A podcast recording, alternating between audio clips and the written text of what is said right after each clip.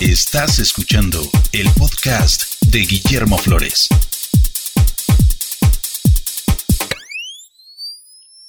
Hola, ¿qué tal? ¿Cómo están todos? Bienvenidos al capítulo 228 de este taller en línea sobre fotografía digital. Mi nombre es Guillermo Flores, este es el segundo capítulo de audio en donde estoy respondiendo a preguntas enviadas por los mismos escuchas de este podcast eh, son preguntas enviadas en formato de audio, entonces bueno, pues aquí las, las escuchamos todos y eh, pues trato de contestar las preguntas o por lo menos dar mi opinión al respecto. Eh, la semana pasada no grabé podcast, entonces como advertí que no iba a grabar capítulo hasta tener preguntas, bueno, pues empecé a, a recibir bastantes preguntas por ahí, bueno, Creo que ya tengo suficientes preguntas para este capítulo y para el que viene. Eh, y ya, mm, aparentemente no ha tenido eh, mucho, mucho éxito esta, esta serie de podcast de, preguntas y respuestas. Pero bueno, vamos a hacer este y uno más para ya después, eh, pues, regresar a los temas más o menos normales, habituales, sobre fotografía, iluminación, etcétera. Entonces, este, bueno, pues eh, gracias a los que mandaron sus preguntas. Por el momento ya no, ya no es necesario que, envíen más preguntas. Eh, y vamos a empezar entonces con una pregunta de José Luis Altamira. Eh, vamos a escucharlo. Hola Guillermo, mi nombre es José Luis Altamira, soy de la Ciudad de México. Gracias por todas las aportaciones. He escuchado tu podcast desde el número uno hasta ahora que cumplo un año ya en este mundo de la fotografía y no sabes todo lo que he aprendido.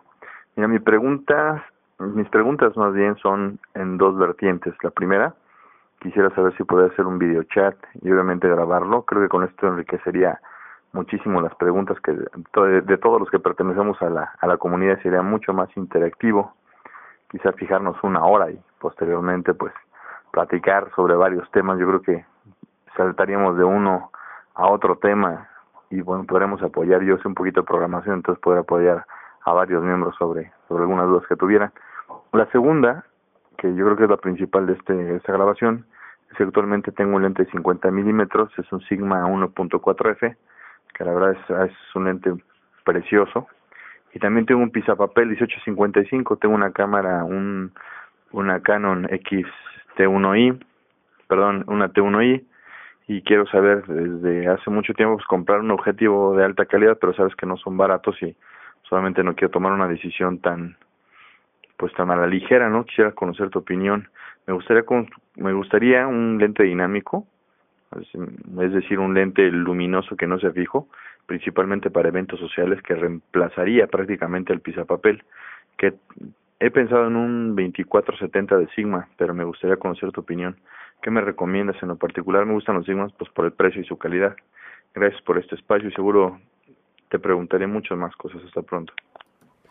Eh, bueno, José Luis, respondiendo a la primer parte de tu pregunta o comentario, sí he pensado en pues transmitir o, grabar en vivo el, el, podcast utilizando algún sistema como ustream.com eh, para pues para estarlo transmitiendo en vivo y para tener la interactividad con las personas que, escuchen. Obviamente habría que, ponernos de acuerdo, fijar un, día, fijar una hora eh, para, bueno, que, recibir un poco de retroalimentación o, o, mientras se graba estar escuchando comentarios u opiniones de otras personas. Es interesante, pero bueno, la verdad es que a veces por falta, muchas veces los podcasts los grabo pues eh, a la hora que puedo, nunca tengo un, horario bien definido, pero bueno, sería, sería interesante hacer esto y también he pensado por ahí utilizar este servicio para transmitir, por ejemplo, un día normal aquí en el estudio,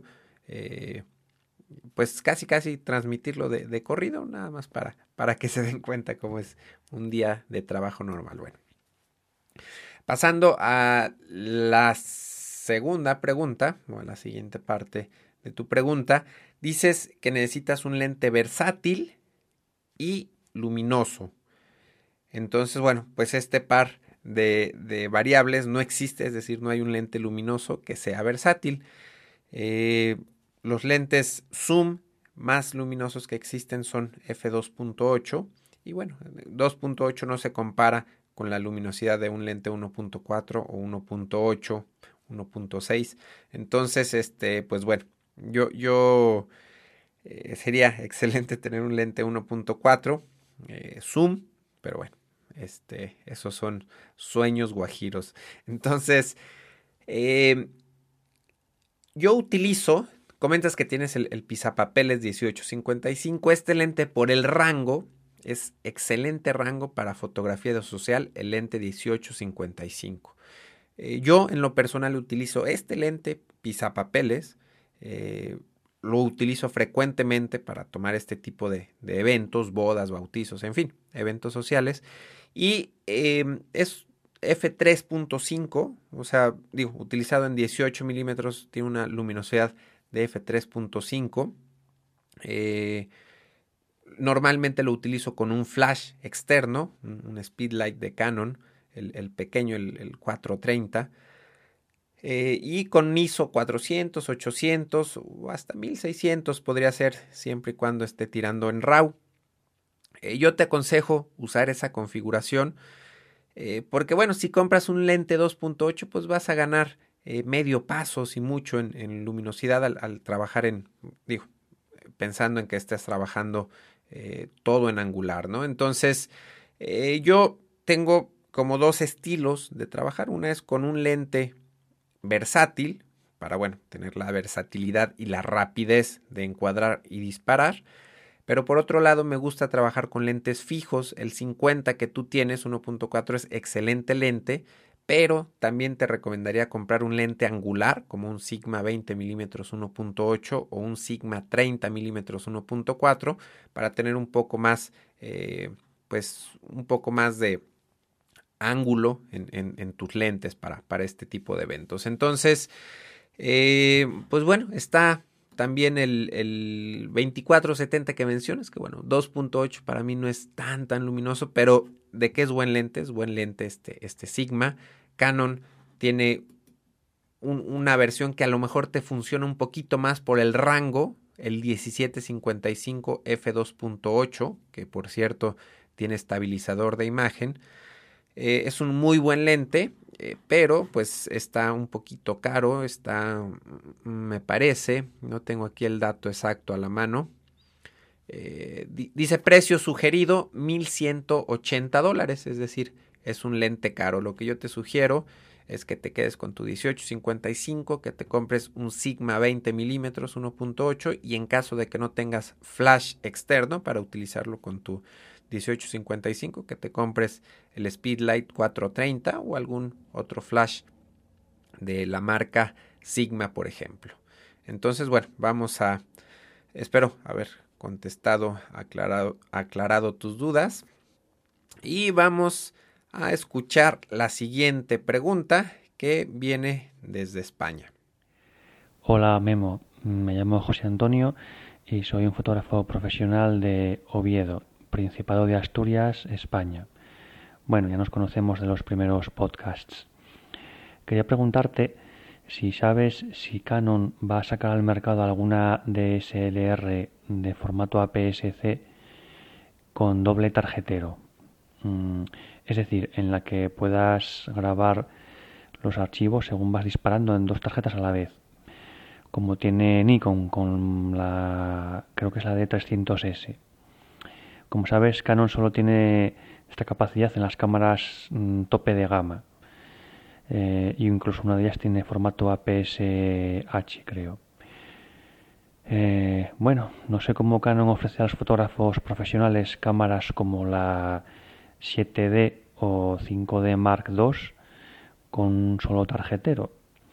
Entonces, bueno, como ya sabrás de sobra, pues los que nos dedicamos profesionalmente a esto, pues en vez de utilizar una tarjeta de mucha capacidad, pues tenemos que dividirlo en varias, pero bueno, si en vez de una tarjeta de alta capacidad pones 5, pues la probabilidad de que al menos se estropee una es 5 veces mayor. Entonces, bueno, por tranquilidad sería ideal tener una cámara con doble tarjetero, ¿no? Mm, porque, bueno, en cuanto haces la foto, ya tienes la copia de seguridad ahí mismo.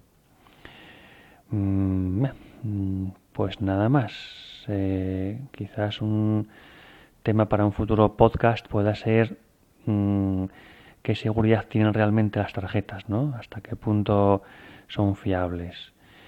Y bueno, eso es todo por ahora. Cuando vengas a España, pues espero conocerte en persona y estrecharte la mano que he escuchado tus podcasts desde el primero, no me he perdido ninguno. Bueno, pues nada más, un abrazo desde España. ¿Qué tal, José Antonio? Un saludo. Eh, pues definitivamente, este, pues es un tema en el que Canon, pues para mi gusto se está quedando atrás eh, comparado con Nikon y en general los demás eh, fabricantes, pues me gustaría que siguieran el ejemplo de Nikon.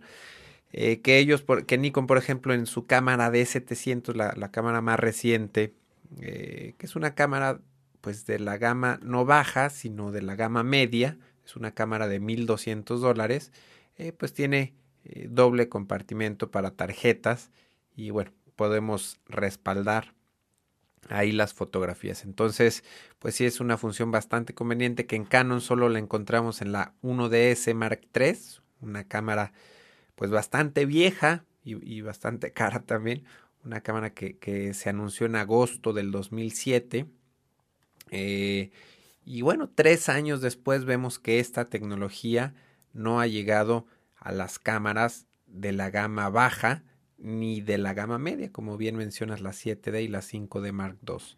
Eh, efectivamente la 1D Mark IV también tiene esta, esta función, pero bueno, es una cámara de 5 mil dólares. Entonces, eh, preguntas si sé si alguna de las cámaras que viene de Canon va a tener esta funcionalidad.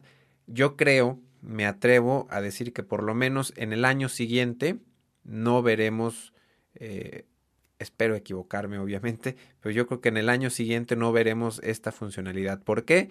Porque si la 7D, eh, bueno, la 60D, que fue la cámara más reciente, no tiene doble tarjetero, ni la 7D, que fue de un precio más alto, tuvo esta funcionalidad, esta funcionalidad, ni la 5D, que es una cámara pues más cara, tampoco tiene esta opción. Entonces, bueno, pues la 5D no yo creo que no sale repuesto de esta cámara mínimo en un año, de la 7D pues tal vez en un año estemos viendo algún reemplazo que pueda tener esta funcionalidad. Y la 60D se acaba de anunciar, entonces yo creo que por lo menos en, un año no, no vamos a ver esto, a no ser que el siguiente modelo de Rebel tenga esta opción, pero bueno, lo dudo, repito, espero equivocarme. Eh, luego otro mm, asunto que, quería eh, tocar, que, tú lo mencionas en tu pregunta, dices eh, que usas varias tarjetas en lugar de una. yo pensaba, como tú, de hecho, pues tengo, tengo dos opciones. tengo tarjetas de 4 gigabytes y tengo tarjetas de 16 gigabytes. Entonces, anteriormente pensaba en tener muchas tarjetas, y lo dije aquí al aire, Anteriormente pensaba que era mejor tener muchas tarjetas de poca capacidad, por si una se echaba a perder, bueno, a lo mejor perdíamos el 10, 20, 30% de, de una sesión de fotografías. En cambio, si, si se descomponía o se descompone una tarjeta grande con todas nuestras fotografías, eh, pues bueno, perdemos absolutamente eh, todo el trabajo del día. Entonces, eh, esto es una manera de pensar. Otra manera de, ver las cosas, que se lo escuché a un fotógrafo y también me llamó la atención, es que si utilizas muchas tarjetas pequeñas, pues obviamente tienes que estarlas cambiando constantemente y el, el estar metiendo y sacando las tarjetas, pues involucra más riesgo que la tarjeta se pueda caer, se pueda extraviar, en fin, eh, pues es muy diferente es más seguro de alguna manera tener todo el tiempo una tarjeta de 16 o de 32 gigabytes adentro de la cámara y solo sacarla cuando terminas la sesión, eh, pues hay muy poco riesgo en que la tarjeta se dañe. En cambio, si utilizas varias y las estás moviendo constantemente, pues bueno, el riesgo de que se dañen las tarjetas puede ser mayor. Entonces, pues aquí están las dos opciones para que cada uno de ustedes pues decida qué, qué puede ser mejor para ustedes. Y vamos a una última pregunta para terminar con este podcast. Hola Memo de todos los del foro, mi nombre es Manuel Vázquez mi pregunta va relacionada a las nuevas cámaras Sony, eh, sobre todo las del espejo translúcido. Digo, mejora, mejora el, enfoque en video, mejora la, la, cantidad de fotografías, 10 cuadros por segundo, pero en realidad mejorará la imagen. El, el visor eh, electrónico es algún defecto. Este, ¿qué, qué, opinión tienes tú al respecto, Memo? ¿Es, ¿Es buena o es solo para aficionados? Gracias. Eh, bueno, Manuel, las cámaras a las que te estás refiriendo son la Sony SLT, la A55 y la A33. Eh, son cámaras eh, pues con una tecnología bastante interesante. Me llamó mucho la atención cuando se hizo el anuncio. Preguntas, primeramente, si mejora el enfoque en video. Pues sí, definitivamente eh, Sony, eh, en estas cámaras en particular, están manejando pues muy bien el sistema de autoenfoque mientras se graba video. estas cámaras utilizan un espejo traslúcido que permite que la luz pase directamente al sensor mientras grabamos video o mientras tomamos fotografía y al mismo tiempo este mismo espejo está reflejando algo de luz pues hacia los, los sensores de autoenfoque entonces eh, pues esta cámara puede realizar autofoco mientras estamos grabando video a diferencia de, de cómo lo manejan otra reflex como Canon, Nikon entonces pues sí, de que mejora el enfoque en video, definitivamente eh, mejora mucho en, en, estas cámaras. Luego mencionas los 10 cuadros por segundo, pues bueno, definitivamente es una cámara rapidísima, extremadamente rápida, sobre todo eh, por el precio, es una cámara bastante económica, de, me parece que está eh, alrededor de 750 dólares. Bueno, de hecho estoy viendo aquí el precio en, en la página de Sony, el precio sugerido es 750 dólares. Y bueno, para una cámara de este precio, el, que tire 10 cuadros por segundo, pues es una ventaja bastante, bastante grande. Eh, sobre todo si, por ejemplo, queremos tomar fotos eh, de deportes, eh, fotos en movimiento o incluso, por ejemplo, una sonrisa de un niño, pues podemos tomar una ráfaga, una serie de disparos y, bueno, escoger la mejor expresión de todas estas fotografías. ¿Mejora la imagen? Preguntas. Eh, pues bueno, ahí lamentablemente el mismo espejo que, que pues produce algunas ventajas, el mismo espejo traslúcido, parece ser que es responsable de pues el famoso ghosting, que, que le llaman una especie de fantasmas, una especie de halos de, eh, pues es un efecto, lo tendrían que ver en la página dpreview.com, en las fotos de ejemplo de la A55. Eh, ahí se ve claramente cuando, eh, si tenemos un fondo negro y tenemos alguna imagen blanca, pues esto puede producir algunos fantasmas, que no se vea la foto muy bien definida, como sucede en otras cámaras. Entonces, pues mejora la imagen, la imagen es buena, pero tiene este defecto de los fantasmas.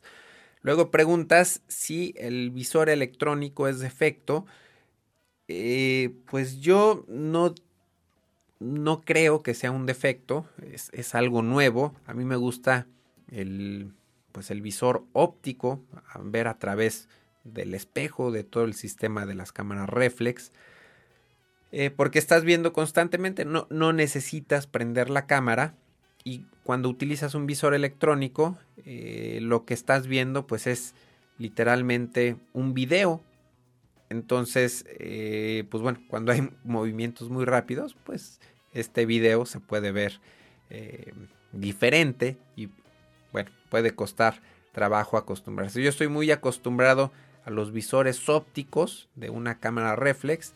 Entonces no digo que, este visor electrónico sea defecto, simplemente eh, yo creo que a mí me, costaría un poco de, trabajo acostumbrarme a este sistema de visores.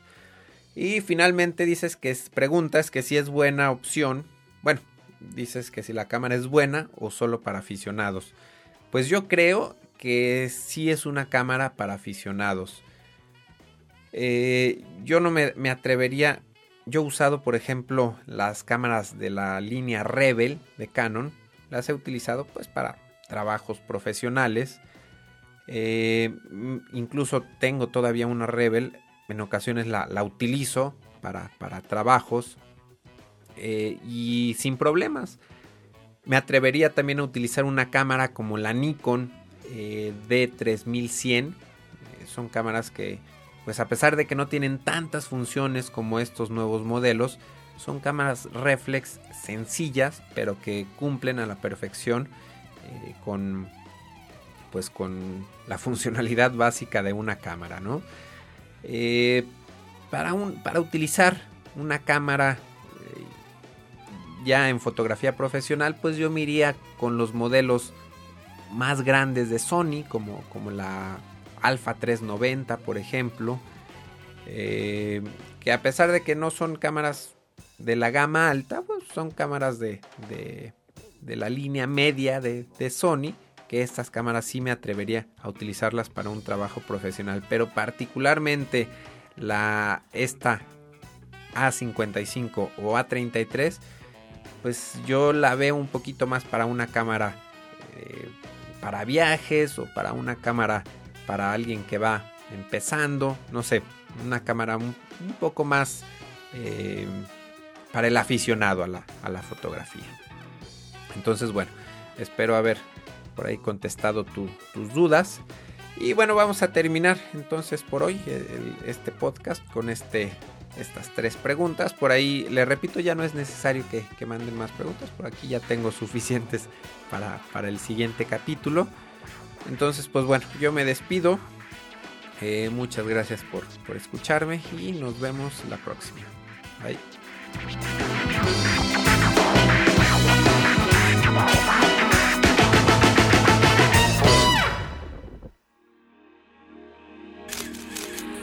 photocastnetwork.com, your photography resource in the potosphere. photocastnetwork.com